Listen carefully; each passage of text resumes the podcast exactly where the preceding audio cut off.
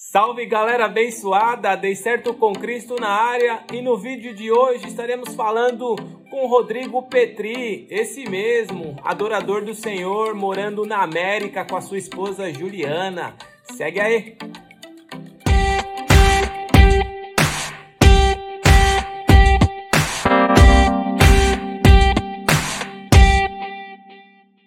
Salve galera abençoada, dei certo com Cristo na área prometido, estamos aqui com o nosso mais novo entrevistado, Rodrigo Petri, Rodrigo Petricione, falando lá dos Estados Unidos, Georgia. É isso mesmo, Rodrigo? Isso mesmo, aqui na, na Atlanta, na Georgia. Vamos aí, meu irmão. Salve, galera. Deus abençoe vocês. É uma honra estar participando aí desse projeto novo aí do, do amigo Antônio. Legal, que saudade sei que você já está aí há quase mais de um ano aí morando na Geórgia. Para quem não conhece o Rodrigo, a gente já se conhece há mais de 20 anos, moramos juntos lá na Vila Prudente, Coab da Vila Prudente, favela da Vila Prudente, tudo ali conectado e saudade daquele tempo. E assim, para mim é uma honra poder compartilhar a história do Rodrigo. Ele fez parte também da minha vida, é, foi um dos meus patrocinadores toda essa, essa loucura chamada é, jornada espiritual. E graças a Deus hoje eu tenho a honra de conversar um pouquinho com ele. Sem delongas, vamos entrar aí na história dele. Rodrigo, o que, que você poderia compartilhar do seu sucesso, passado, presente, futuro? Como que era o raciocínio do Rodrigo lá atrás, quando ele ainda nem imaginava que ia se chegar ao Senhor Jesus Cristo? Fala aí. Ô, meu irmão, é, como você muito sabe, né? Você participou aí integralmente aí da minha infância, da minha juventude, até um pouco antes do meu casamento, a gente ainda tinha bastante contato.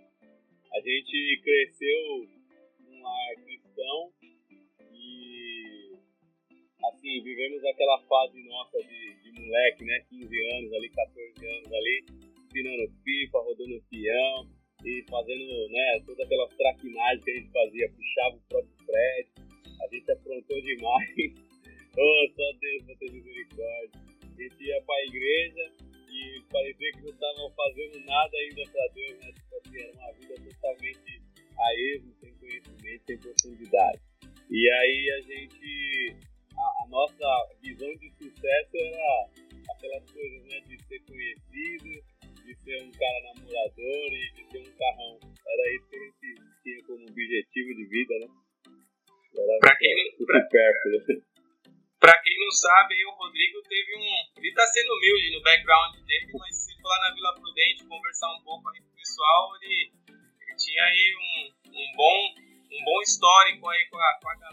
Passado. Mas eu me lembrando agora do nosso passado, seu pai era pastor, eu lembro daquela pequena igreja que a gente congregava foi essa experiência, essa transição?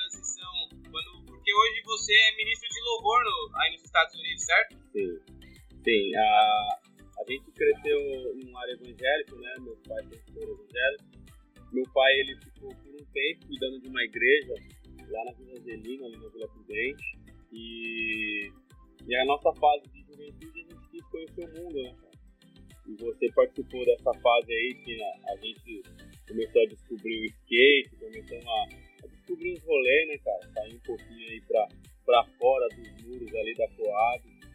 Fizemos novas amizades fora, né? E, e fomos começando a conhecer algumas coisas diferentes, né? Como, por exemplo, a parte dos produtos ilícitos, como a maconha, a bebida, né? Algumas coisas que não edificam, né? Então, assim, infelizmente eu tive essa, essa esse prejuízo na minha vida de desviar dos caminhos do Senhor.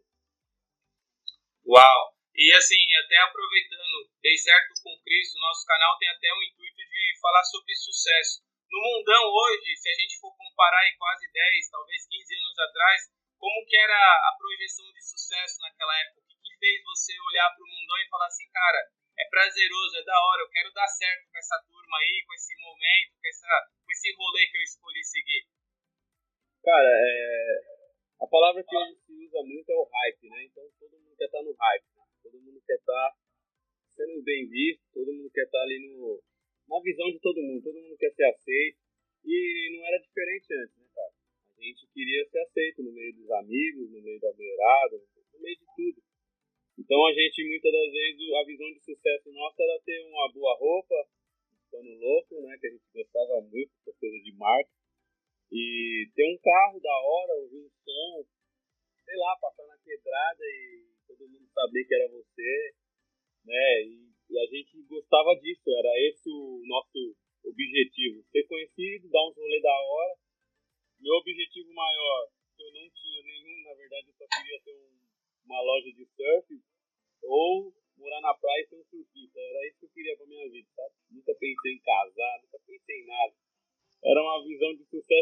falida, cara.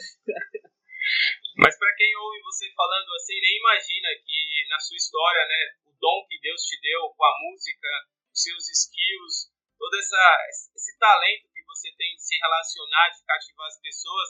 Eu falo, né, por experiência própria, eu lembro quantas vezes eu estava mandando manobra de skate e você aprendendo uma nota nova de violão. Foi quando você, eu lembro, abandonou o skate e seguiu a carreira aí da viola. E assim, abrindo para o público, eu invejo o cara, porque quantas vezes eu olhava para ele tocando viola e falei, pô, acho que se eu começar a tocar viola, minha, minha situação melhora com as meninas, melhora com a turma, eu vou ficar um pouco mais, vou dar mais certo na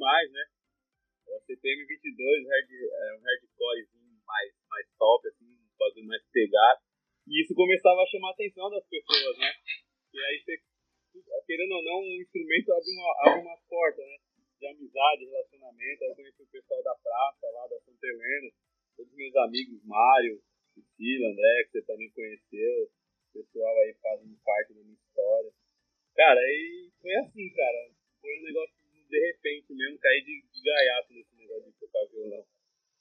Poxa, que gancho, hein? Aproveitando o momento aí, depois vamos mandar um salve aí, galera. Deixa os comentários aí, ó. Quem fez parte da história do Rodrigo, quem lembra dele, aí, quem foi patrocinador aí, que ajudou esse cara a ter sucesso, deixa o like e os comentários aí. Mas, continuando, Rodrigo, a gente, você teve essa transição do mundo, experimentou o sucesso, pôde avaliar o bom, a parte ruim, mas agora entrando no, no lado, assim, na parte de investimento, assim, sponsor, a gente tem no canal esse termo sponsor, que é essa mãozinha uma um lado da outra, que sempre a gente vai associar o patrocínio que é o nosso Deus, né? Que sempre nos abençoou e nos patrocinou, mesmo na crise, mesmo no sucesso, mesmo no mundo, mesmo dentro da igreja. Olhando por essa linha assim de patrocínio, como que você pode olhar os patrocínios que você teve na sua história, na sua caminhada, começando por, por essa transição de mundo, igreja, porque no mundo também tem patrocínio, não tem? Tem, tem, tem sim a gente tem pessoas que nos incentivam, né, de alguma forma, tanto pro bem quanto pro mal, mas fazem parte da nossa história. Então, tipo assim, de alguma forma foram incentivadores, né? Assim, eu, meus primeiros patrocinadores da minha vida são meus pais, cara. Sempre oraram por mim, mesmo na época da loucura, e eles, por serem evangélicos, eles sofreram muito, né, por eu ter saído dos caminhos do Senhor, mas eles sofreram na deles, tipo assim, nunca vieram bater de frente, nunca me, sabe, de uma forma assim, me humilharam por conta disso. Pelo contrário, eles permaneceram fiéis, crendo que Deus é quem fez a promessa e ele é fiel e cumpre, né? A minha mãe, desde o ventre da.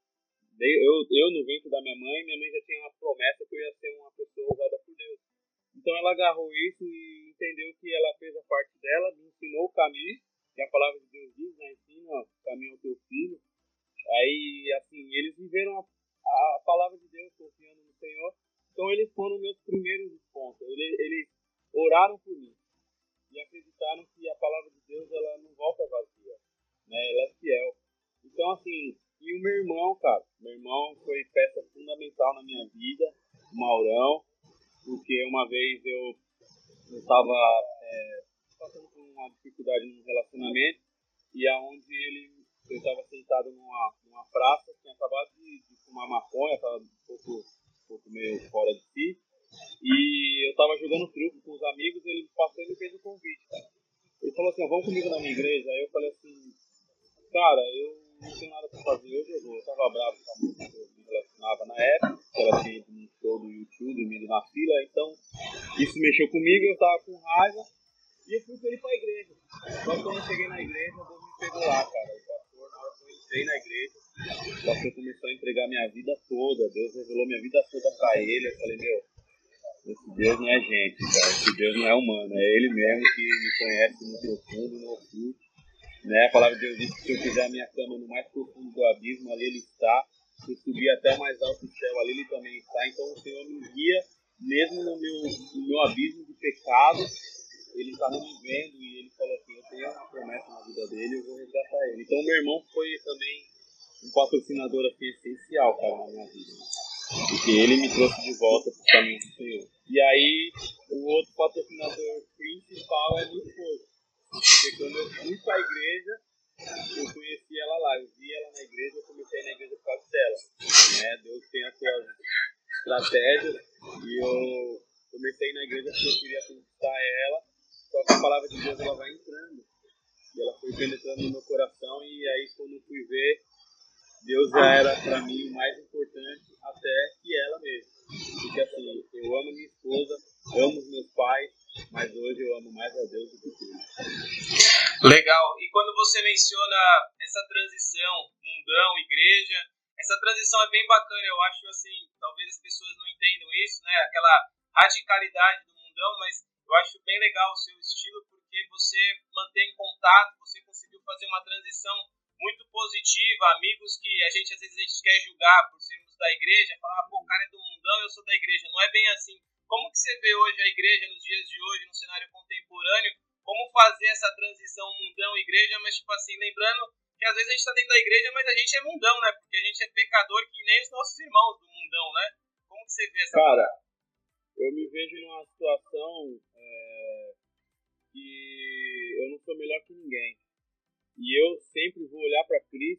Como meu, a minha maior referência. Cristo na terra, ele sentou para comer com publicanos, com pecadores, com prostitutas. Só que assim, ele não pecou com ele. Aonde ele passou, ele transformou. Então assim, ele deu atenção para todas essas pessoas, mas ele foi a influência. Então assim, eu tenho contato com todos os meus amigos do passado, conheço muita gente, pessoas de, assim, pessoas que infelizmente estão numa vida errada, torta, né, vida de crime e outras coisas.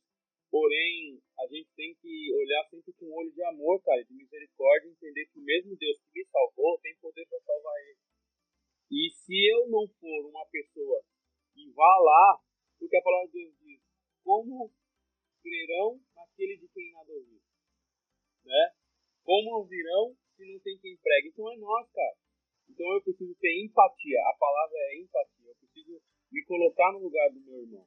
Só que assim, ao mesmo tempo eu preciso ter um cuidado de eu não ser influenciado. Né? Então é uma linha muito tênue aí que a gente tem que tomar muito cuidado para quem se converteu e quer resgatar os amigos. Porque se você começar a ser influenciado, tem alguma coisa errada. Jesus ele influenciou, né? Jesus não se contaminou. Pelo contrário, ele trouxe eles para. Você em algum momento chegou assim a, a, questionar a sua transição até hoje? Vamos pensar até nos dias de hoje. Como que você vê o sucesso? Porque no, no mundão a gente às vezes tem várias várias várias histórias de sucesso, né, que o mundo nos proporciona. De repente você vai para um, um outro lado da vida com Cristo e Cristo fala assim, filhão, agora você vai esperar um pouquinho e entender o que é tempo de Deus. Como que você vê? Porque no mundo, vamos pensar assim, nos dias de hoje é tudo fast food. Tem como ser fast food com Deus, orar e amanhã tá pronto? Como que você vê a transição? Cara, a primeira coisa que vai acontecendo é alguns prejuízos que você vai tendo. Porque quando você começa a sair da sua vida de facilidade, as primeiras coisas que você tem que é reparar as brechas e consertar os erros e, e vai ter prejuízo. Coisas fáceis que chegaram na sua vida vai ter que ir embora. Se você for olhar para aquela passagem de Jesus quando ele expulsa lá, lá em Gadara, lá os demônios, a legião daquele endemoniado gadareno, o que, que aconteceu? O pessoal pediu para ele se retirar. Por quê? Quando os demônios viram que era Cristo, pediram para que ele lançasse eles dentro dos porcos, certo? Falasse para eles se manifestar nos porcos. Só que os porcos, os dois mil porcos, caíram no abismo. Ou seja, houve um prejuízo para uma libertação. Infelizmente, quando Jesus chega, algumas coisas que não. É, vai, haver alguns prejuízos, cara. Não estou falando, né? Tipo assim, nossa, você vai perder tudo, mas algumas coisas vai ter que sair da sua vida que você conquistou e que às vezes era sua fonte de renda, algumas coisas ilícitas, sei lá, sonegações de impostos. Tem muitos empresários aí que não querem se entregar para Cristo porque sabem que vai ter que se alinhar. Então, tipo assim, com Cristo, meu irmão, vai ter que ter algumas renúncias para você ganhar outra. Isso é bem bacana. Você mencionou impostos, você mencionou é, coisas que a gente sabe que tá errado, pede para a gente tratar. É um challenge até nos dias de hoje, para mim, acho que para você, cada um tem a sua história, mas, assim, olhando realmente para essa transição que você falou essas mudanças que aconteceram com você, teve, teve os dias ou noites de quarto escuro que você falou, Senhor, o que está acontecendo, Pai? Pô, larguei tudo e parece que o negócio está pior, porque assim, a imagem que eu quero passar é quem vai te ouvir é, poxa, mas me falaram que aceitar Jesus as coisas só ia melhorar, é assim mesmo? Como você vê? Não, cara, é... a gente tem o nosso conflito, né, cara? Porque não é fácil, cara, a renúncia, principalmente essa parte é, de, de pecado mesmo, cara. O pecado, cara, é um negócio que é prazeroso. Vários tipos de pecados são prazerosos. Então, tipo assim, cara, pra você largar isso, pra você viver uma vida de santidade, uma vida de retidão, vai levando tempo. E muitas das vezes, cara, você vai lutar. O apóstolo Paulo, cara, nossa referência hoje, ele falava o bem que eu quero fazer, eu não faço. Então, tipo assim, cara, ele falava assim, Senhor, mas eu te aceitei, você me lavou, mas eu ainda estou sofrendo com essas coisas. Então, tipo assim, tô falando na parte espiritual. Fora a parte material, que a gente acha que por frente vai ser tudo mais fácil. Como na verdade não é, cara. Você vai ter que lutar da mesma forma, você vai ter que trabalhar da mesma forma, levantar cedo, não tem jeito. Só que, assim, né, tipo, o pessoal maqueia um negócio, uma barganha com Deus que não existe, cara. Deus, ele é, é algo que, tipo assim, ele não é um Papai Noel que tá cheio de sacola e chega num dia específico, você pede ele te dá. Não é assim, não. Sabe? Então, tipo assim, tem os nossos conflitos, até a gente entender que nosso relacionamento é pelo que ele é, não pelo que pode dar, tá? você sofre muito até chegar nesse nível. E aproveitando esse gancho do Papai Noel, acho que um, um nome bem, bem, bem bacana.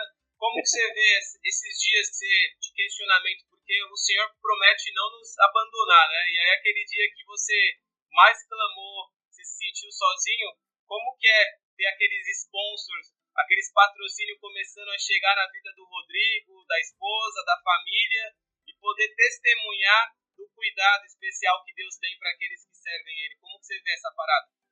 Cara, é, você viver a dependência de Deus é a coisa mais magnífica que existe, cara. Você vê o cuidado de Deus é um, é, sabe, é algo tremendo. Quando eu e minha esposa casamos, é, nós passamos por dificuldades financeiras dentro de casa de às vezes não ter comida.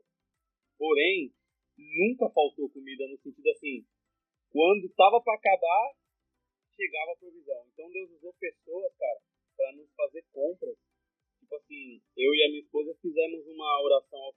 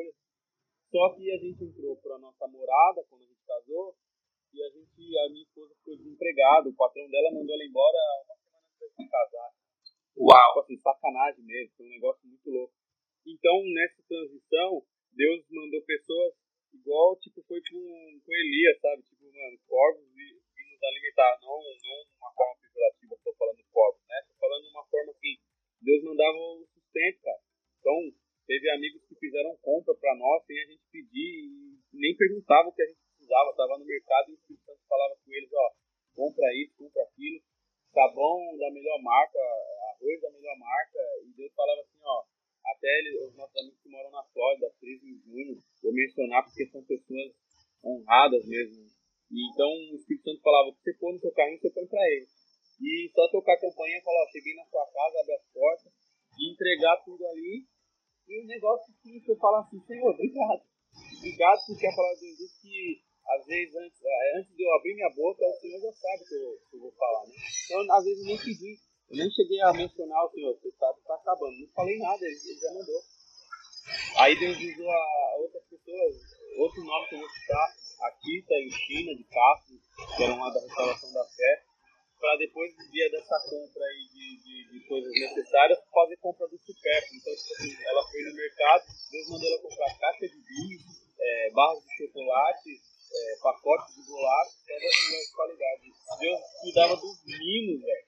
Mínimos detalhes, coisas supérfluas Deus deu. Ganhei moto, pastor me ajudou. Então, tipo assim, a gente viveu uma provisão, cara, absurda, um cuidar de Deus de uma forma. E assim, é, viver com Deus é uma delícia. Hoje, ouvindo esse seu testemunho assim, é, é bem engraçado tópico que a gente vai entrar agora, que você vai fazer uma comparação e falar, cara, realmente a gente não sabe o que é isso, porque eu percebo na sua história da Ju, né, da sua família, que uma simples compra de mercado, algo que é tão, nem você falou, às vezes um super, uma coisa, olhando para nossa ótica do momento que a hoje, fala assim, o que, que é? 200 dólares, vamos pensar assim? É, no Brasil, 400 reais, 500 reais. E aí você olha assim, as coisas mais marcantes para um servo do Senhor se a gente for olhar, são as coisas simples, né? Você percebe que marcou uma compra de supermercado. Tem os milagres, tem as questões das coisas grandes, né? Que a gente olha pela ótica do milagre, mas uma, é algo simples e assim, olhando agora, você está nos Estados Unidos, uma moeda mais forte, uma capacidade de compra superior ao que você imaginava 10 anos atrás. Como que você vê o, o seu padrão de mundo vivendo num país rico? Porque quem mora, eu moro hoje na Austrália, né, nesse período que eu estou aqui falando com você, eu olho às vezes a, a situação do mundo, a gente tem o privilégio de estar em países né, considerados os melhores do mundo, mas pela ótica bíblica, como que você vê, é possível dizer que são pessoas, ou às vezes milionários, ou pessoas que têm muito, mas ao mesmo, ao mesmo tempo pode ser considerado pobre? Como você vê essa questão de riqueza no, no, no país de primeiro mundo? Cara, é, eu vou falar, não vou nem falar que ah. dos Estados Unidos. Quando eu e a minha esposa, é, Deus acendeu no nosso coração de a gente largar tudo para mudar de, de, de, lugar, porque a gente mudou primeiro para Balneário Camboriú. Então Deus mandou a gente largar nossos empregos. A minha esposa é, trabalhava oito anos no, no Senac. Eu trabalhava cinco anos numa multinacional em São Paulo.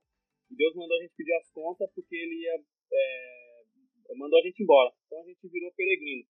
O, o apartamento que é nosso, a gente alugou e foi para Balneário sem, sem saber o que ia acontecer.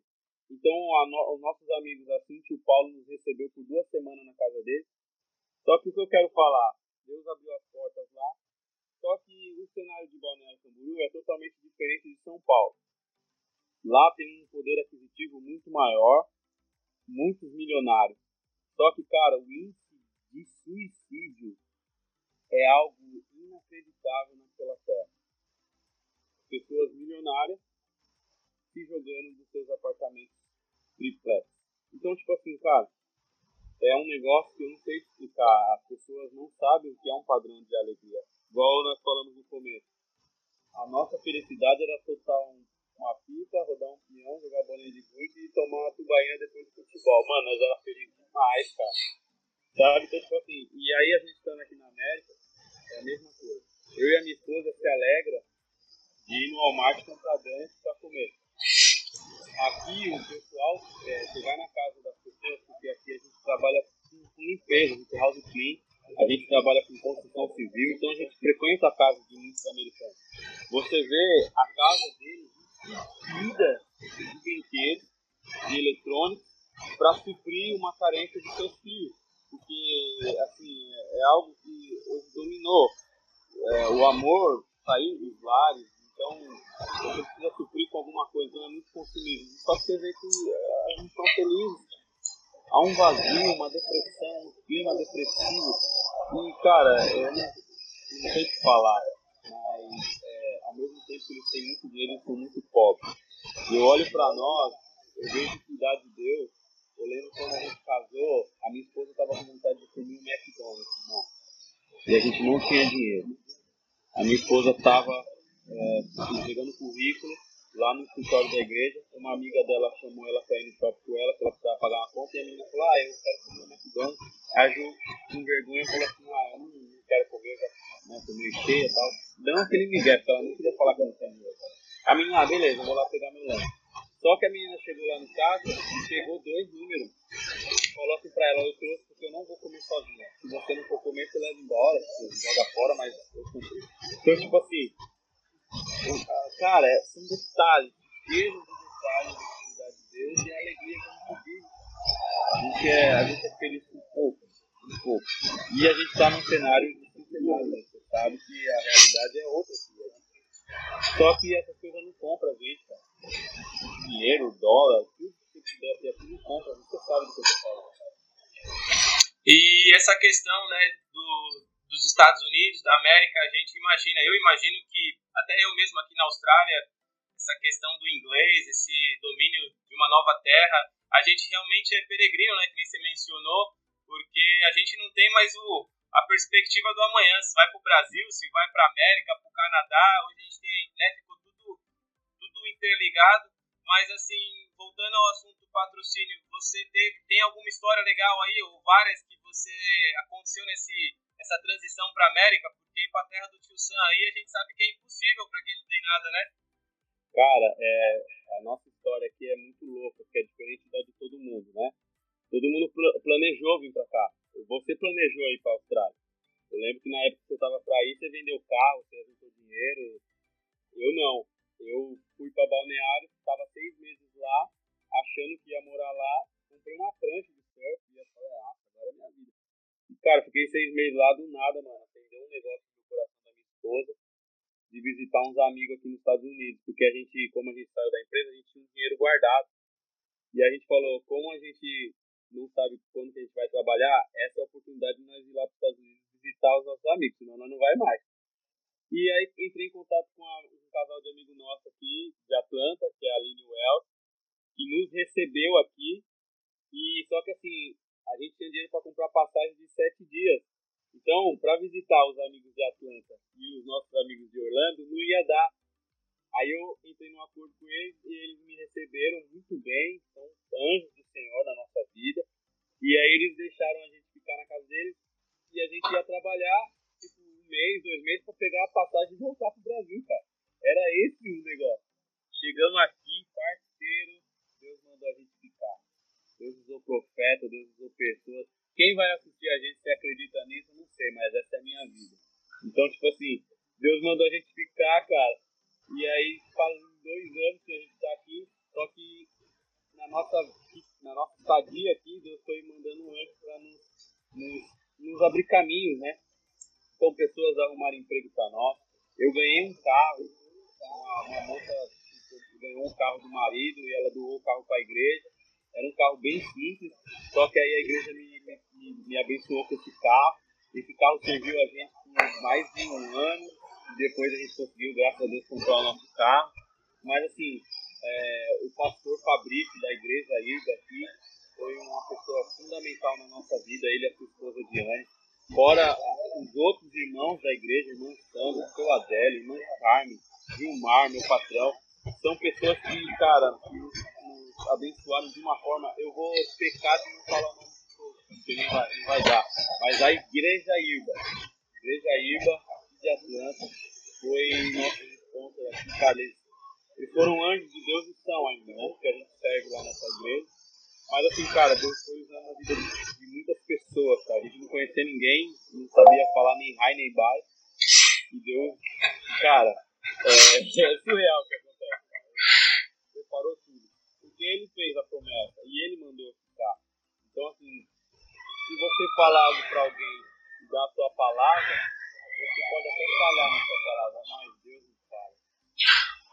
Legal. Eu até aproveitando aqui já estamos chegando nos nossos minutos finais. O Rodrigo daqui a pouco vai fazer uma, uma canção, aí vai dar uma palhinha. Para quem não conhece o Rodrigo, ele hoje já está nas mídias sociais. Juntos, né? Ele já já está muito na frente. Eu estou ainda engatinhando nesse projeto de, de mídias sociais, mas é realmente um prazer conversar.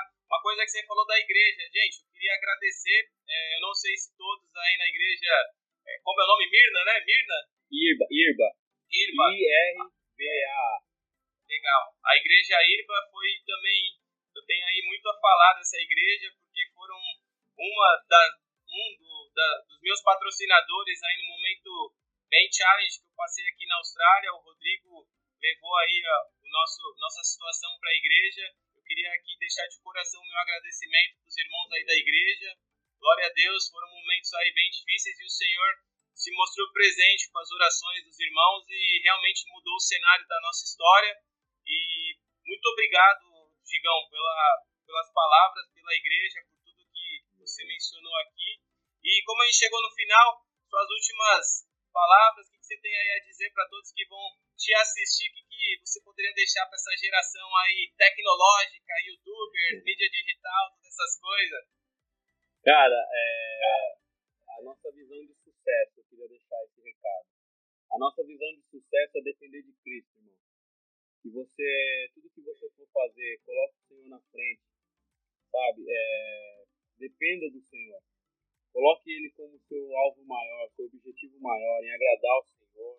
Né? A palavra do Senhor diz: buscar primeiro o reino de Deus e a sua justiça, e as demais coisas vos serão acrescentadas. Né?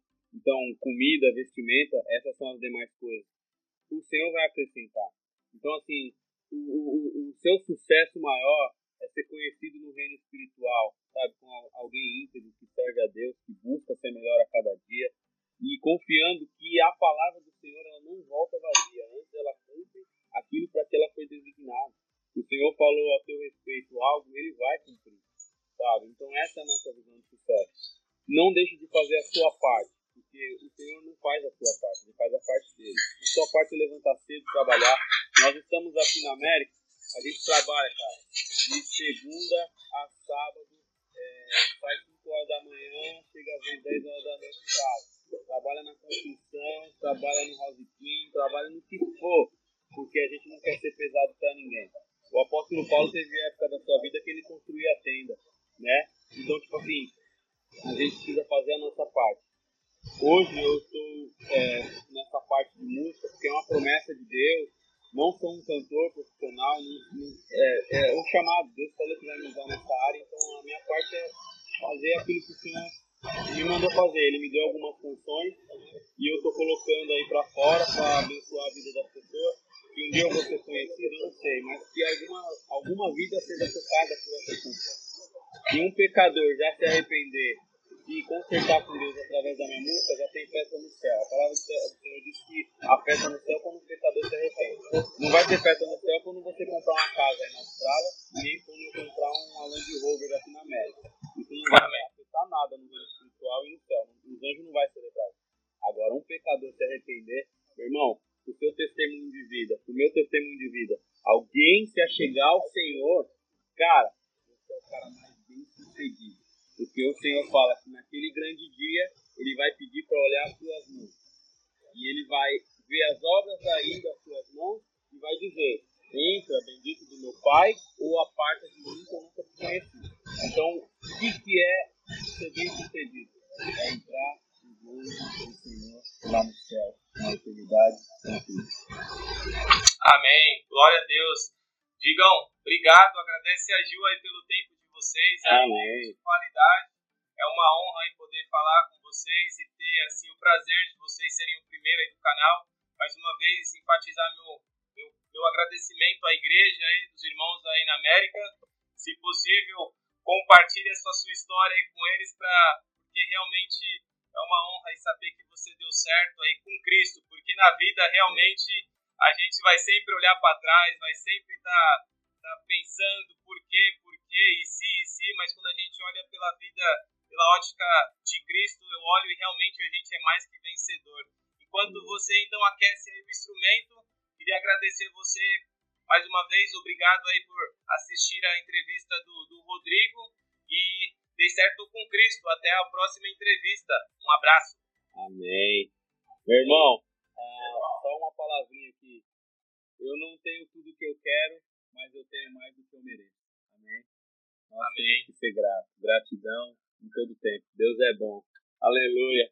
Deus abençoe vocês, meus irmãos.